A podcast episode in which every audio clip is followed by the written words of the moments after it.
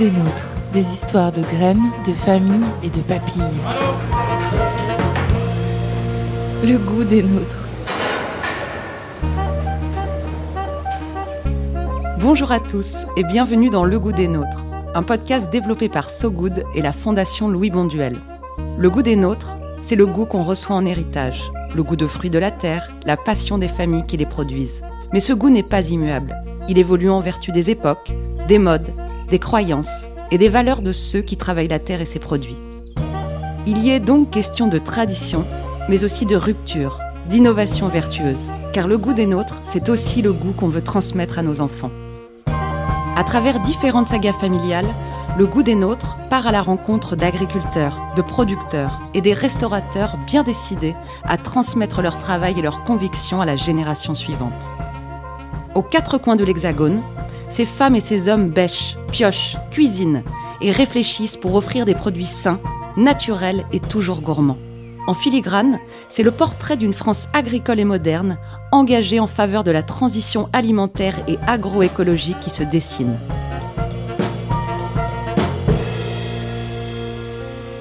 En fait, le truc, il se fait pas à l'envers, quoi. Moi, je, suis vraiment héritière de ça. La transmission, elle se fait vraiment de, mes parents à nous. Et c'est pas nous qui apprenons des choses, en fait, qui apportons des nouvelles choses vraiment à nos parents. Tout ça, ils l'ont. C'est, c'est, oui, voilà, c'est ça.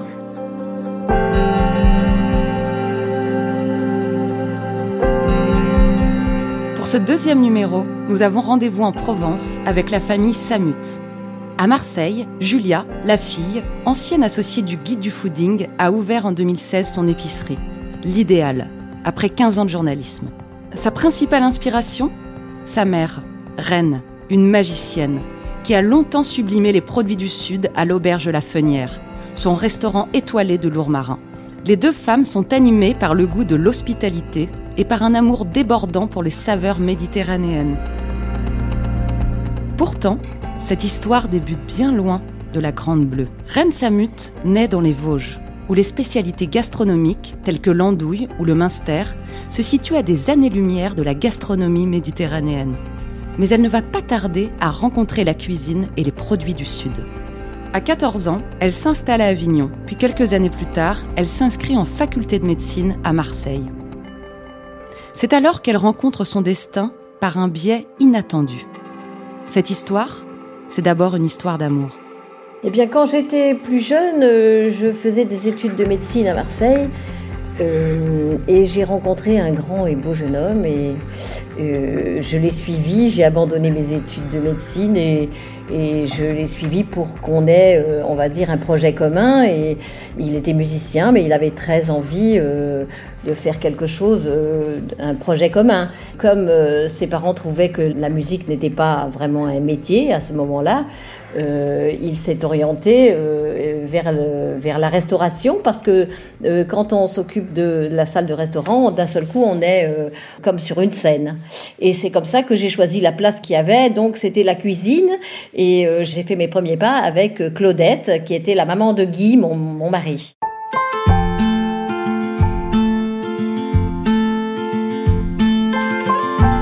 Claudette et Louis, les parents de Guy, sont propriétaires d'une fenière, un ancien grenier à foin dans le village de Lourmarin, au cœur du Luberon. Cet endroit plein de charme, ils en font un restaurant. Immédiatement, Claudette prend Reine sous son aile et partage avec elle sa culture gastronomique. Dès le départ, l'histoire de la famille Samut est une histoire de transmission, de goût, qu'on se transmet comme un précieux héritage. Donc ça a été la première transmission dans la famille de Claudette à Rennes. Et j'ai appris petit à petit et ensuite euh, un petit peu toute seule aussi. Et euh, je me suis passionnée pour ce métier, pour les produits, pour euh, l'histoire de la cuisine, entre toute la Méditerranée, parce que la, famille euh, euh, de Guy est plutôt euh, vers la Tunisie, Malte, la Sicile, et donc toute cette, histoire de la cuisine méditerranéenne, ben, je la transmets à ma fille. En tombant amoureuse de Guy, Reine tombe aussi amoureuse de ses origines métissées, de ces contrées qu'elle ne connaît pas et qui résonnent pour elle comme une invitation au voyage. Malte, la Tunisie, la Sicile. la jeune femme découvre une culture de partage à laquelle elle n'était pas habituée. Claudette, elle m'a transmis euh, euh, d'abord le plaisir de recevoir. Je viens d'une famille de l'Est où c'était pas exactement comme ça. Et c'est tout ce que je n'ai pas eu quand j'étais plus jeune, c'est-à-dire euh, recevoir beaucoup, partager, euh, euh, prendre plaisir à faire la cuisine. Euh, ma, maman, moi, elle savait faire plein d'autres choses, mais bon, peut-être qu'on n'était pas des très bons clients à la maison. Hein. Alors, elle s'est pas passionnée pour ça, mais mais mais moi, j'ai adoré. Puis en, même temps, ça faisait partie de ma nouvelle vie avec avec mon amoureux, donc c'était c'était notre projet, quoi. On pensait pas qu'on allait faire ça notre vie entière. Hein. Des années, la Vosgienne de naissance s'entiche de plus en plus de la région et de ses produits. 45 ans plus tard, elle évolue toujours dans cet environnement. La cuisine de cette magicienne est même récompensée en 1995 par une étoile au guide Michelin pour sa finesse et son travail sur les légumes. Mais au fait, comment Reine Samut définit-elle sa cuisine? Bah Alors moi je fais une cuisine, euh, bah, de toute façon c'est sûr, méditerranéenne avec plein d'influences des pays euh, qui sont euh, euh, autour de nous. Et, euh, et j'aime beaucoup la cuisine du légume et du poisson parce que c'est ce qui demande le plus de travail. J'aime servir des choses qui m'ont demandé du travail. J'ai, je, je veux bien faire euh, occasionnellement, euh, je sais pas, une viande grillée ou du, ou du foie gras ou des choses comme ça, mais c'est pour moi c'est, c'est tellement simple euh, que, que j'ai pas autant de plaisir à le, à le servir et à le proposer. Alors que le légume, c'est vraiment un travail de folie. Hein. Là, euh, les légumes de printemps, quand on fait les fèves, les petits pois, les asperges, ça demande quand même une sacrée préparation, en tout cas beaucoup de manutention. Après, une fois que tout ça est fait, c'est sûr que c'est plutôt simple de le préparer, mais je trouve que ça demande beaucoup de, travail. Et les, poissons, c'est pareil. Les poissons, ça demande beaucoup de préparation. Euh, et, et c'est ce que j'aime faire, en fait.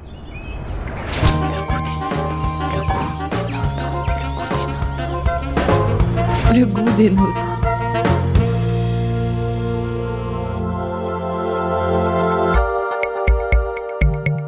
Mais davantage encore que la cuisine, c'est l'ambiance à la fenière qui séduit. Une ambiance toujours vivante, joyeuse. Cet endroit a une âme, il s'y passe quelque chose. C'est dans cette atmosphère joyeuse que grandissent Julia et Nadia Samut, les filles de Rennes. Très vite, Julia se prend au jeu. J'ai revu des photos. Euh, j'avais 13 ans, je croyais, dans ma tête, je pensais que j'étais euh, directrice du, de l'accueil du, restaurant, moi. Je me souviens encore, mon père, il voulait pas que j'écrive des additions parce que j'avais une écriture d'enfant. Bah, tu parles. Mais moi, je croyais que j'étais grande, hein. Je pouvais faire ça. Après avoir joué à la dinette, Julia, adolescente, aide parfois au service. Elle aime cette ambiance festive, ce bouillonnement permanent, ces gens qui rient et qui prennent du plaisir. La légende veut même qu'à l'auberge de la Fenière ait parfois eu lieu certaines des plus grosses fêtes de l'histoire. C'est le rêve, le, vivre dans un resto. C'est, enfin, moi, je, me dis, mais l'enfance que j'ai eue. Euh, alors, euh, il y, a, toujours un, moment euh, dans l'enfance où on se dit, merde, les clients jusqu'au dimanche soir, on n'en peut plus. Mais en fait, c'est la vie, quoi. C'est la joie, c'est la fête tout le temps.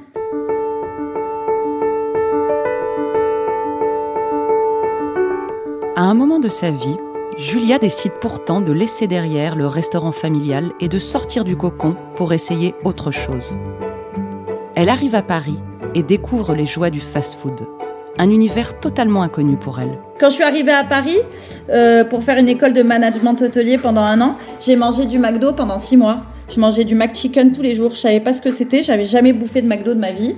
Je me suis fait une petite crise d'ado. Ça a duré six mois. Puis après, j'ai arrêté cette école de management hôtelier. Je suis allée dans une école de journalisme, mais je proposais que des sujets sur la gastronomie et sur les producteurs. Et je me suis dit, bah t'es con, euh, spécialise-toi, c'est mieux quoi. Voilà, je voulais pas le voir. C'était ça ma petite période un peu euh, anti euh, anti restaurant quoi.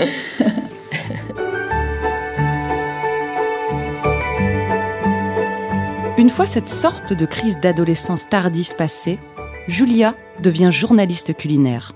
Elle collabore avec plusieurs médias, déniche des bonnes adresses, goûte avec plaisir, participe à de nombreux événements liés à la gastronomie, comme la semaine du fooding. Et puis un jour, presque coup de tête, elle décide qu'il est temps pour elle de passer de l'autre côté du miroir et d'ouvrir son lieu. J'ai pas prémédité mon acte en fait.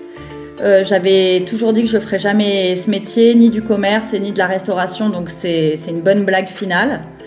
Euh, parce que euh, j'étais très introvertie moi. donc je m'étais un peu planquée dans un autre métier. Mais au final, le jour où j'ai ouvert l'épicerie, bah, tout est revenu, quoi. C'est comme le vélo. Et, euh, donc, c'était, euh, oui, c'était, c'est une manière de continuer, en fait. C'est une manière de raconter euh, la sienne, quoi. avec tout ce que j'ai de mes parents, de ma grand-mère, de cette famille, ben, je le, oui, je le fais à ma manière, mais c'est exactement la même chose, en fait.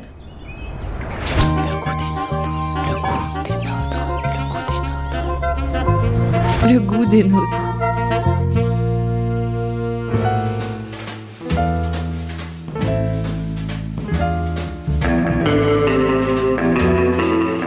La rue d'Aubagne à Marseille, dans le quartier populaire de Noailles, regorge d'odeurs entêtantes et de commerces de bouche bien connus des phocéens. C'est un creuset de culture et de saveurs, comme seul Marseille peut en proposer. C'est d'ici qu'en 2016, Julia décide d'ouvrir son épicerie, l'idéal, pour transmettre avec un enthousiasme communicatif le goût des produits qu'elle a dénichés et le lien organique qu'elle entretient avec des producteurs. À la base, quand j'ai ouvert l'épicerie il y a 5 ans, les produits que j'ai mis sur mes étagères, c'est des producteurs et des produits qu'on connaît euh, depuis toujours ou au fil des années, au fil des voyages, etc. C'est parce que ça aussi, c'est la culture, c'est-à-dire que on parle avant tout du produit et du producteur avant de le mettre dans l'assiette.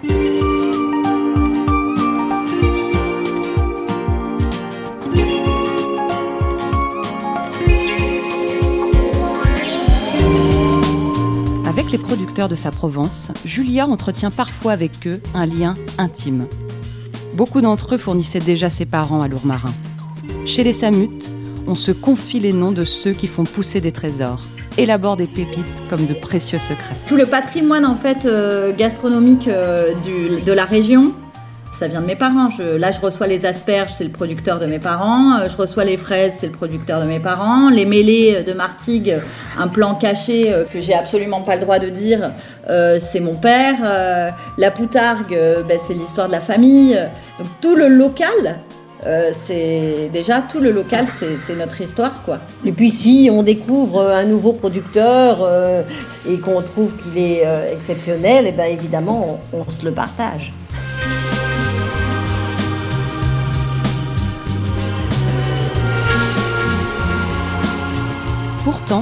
Si les deux femmes évoluent désormais dans le même univers, il est hors de question que Julia cuisine quand elle est avec sa mère. Chez les Samutes, c'est la matriarche qui est au fourneau lors des réunions familiales.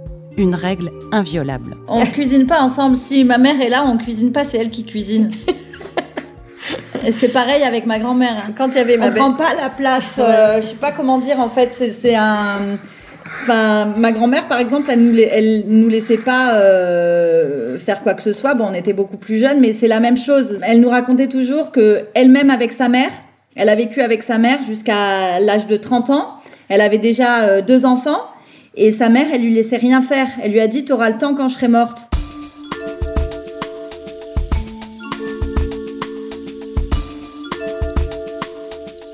Dans son épicerie, Julia a retrouvé l'ambiance qu'elle aimait enfant la joie, le mouvement, l'opulence, la richesse des produits, mais aussi la création. Car à l'idéal, on ne se contente pas de proposer des produits, on les sublime en cuisine tous les midis, quand le chef prend les commandes à l'heure du déjeuner. Ce qui plaît à Julia, c'est ce côté aventure collective où chacun apporte son talent au service d'une harmonie globale. Un peu comme un orchestre dont elle serait le chef. Maintenant, ça fait 5 ans et on est 10 et chacun apporte euh, euh, son histoire. Donc, il y a euh, un chef qui est là depuis le début, qui s'appelle Aurélien Baron, qui était là le premier jour et qui fait sa cuisine avec les produits que je lui apporte. Moi, mon jeu, en fait, c'est de les, de les épater en apportant des nouveaux produits et des rencontres, etc. Et eux, ils me renvoient l'histoire en me sortant des recettes. Ce qui est en fait la base de l'histoire de mes parents d'ailleurs. Hmm. C'est que mon père apportait les produits à ma mère et ma mère, elle voulait euh, le séduire juste, toujours et donc elle essayait d'inventer des choses, pas inventer pour euh, inventer, mais de créer des recettes euh, pour mon père en premier.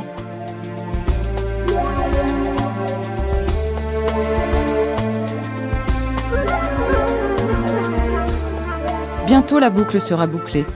On pourra retrouver à l'idéal des spécialités provençales mitonnées par sa mère.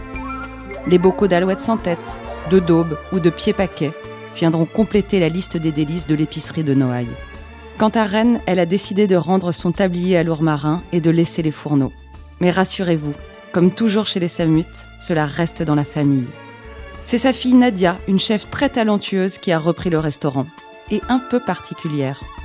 Malade cœliaque, intolérante au gluten et au lactose, Nadia Samut se sentait parfois un peu à part lors des repas de famille à l'enfance. La cuisine que j'ai faite pour Nadia, elle était toujours différente parce qu'il fallait que je cuisine sans gluten, euh, sans lactose, euh, euh, au début même sans sucre. Enfin, c'était pas si simple. Mais elle, ce qui lui a manqué, c'est le partage justement parce que je faisais à manger pour tout le monde et puis j'avais un plat, l'assiette de Nadia. Moi, je trouvais que c'était bien à ce moment-là. Je me disais, bah, je pensais toujours à elle, je faisais toujours quelque chose de spécial pour elle. Et elle, elle dit aujourd'hui, ce qui m'a manqué, moi, c'est le partage.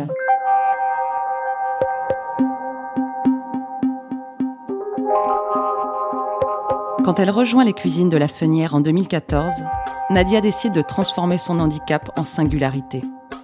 Elle développe sa cuisine pour tous avec la volonté de faire vibrer le palais des clients. Désormais, seule en cuisine, elle a banni le gluten, le sucre blanc raffiné, mais aussi le lait. Les trois piliers de sa cuisine, l'alimentation durable, l'aliment santé et l'agriculture vertueuse. Une cuisine qui pourrait bien préfigurer l'alimentation de demain, mais qui est également délicieuse, à l'image de son Paris-Brest revisité à base de farine de courge et de jus d'amande. La preuve, elle est aujourd'hui la seule chef étoilée d'un restaurant sans gluten. Chez les Samut, chacune a affirmé sa singularité avec talent tout en s'inscrivant dans l'héritage familial. Tradition et modernité. Demeure une question. La génération suivante poursuivra-t-elle l'œuvre entamée par Claudette? Julia a bon espoir. J'ai déjà mis ma fille au travail. Elle a 10 ans, 11 ans, elle fait déjà du service. Donc oui, elles vont perpétuer, c'est sûr. c'est comme ça.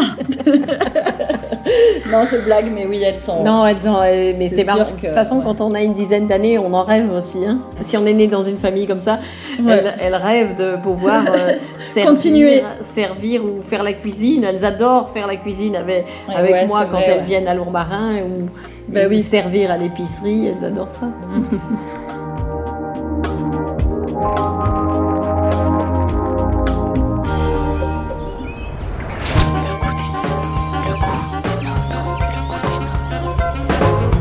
le goût des nôtres.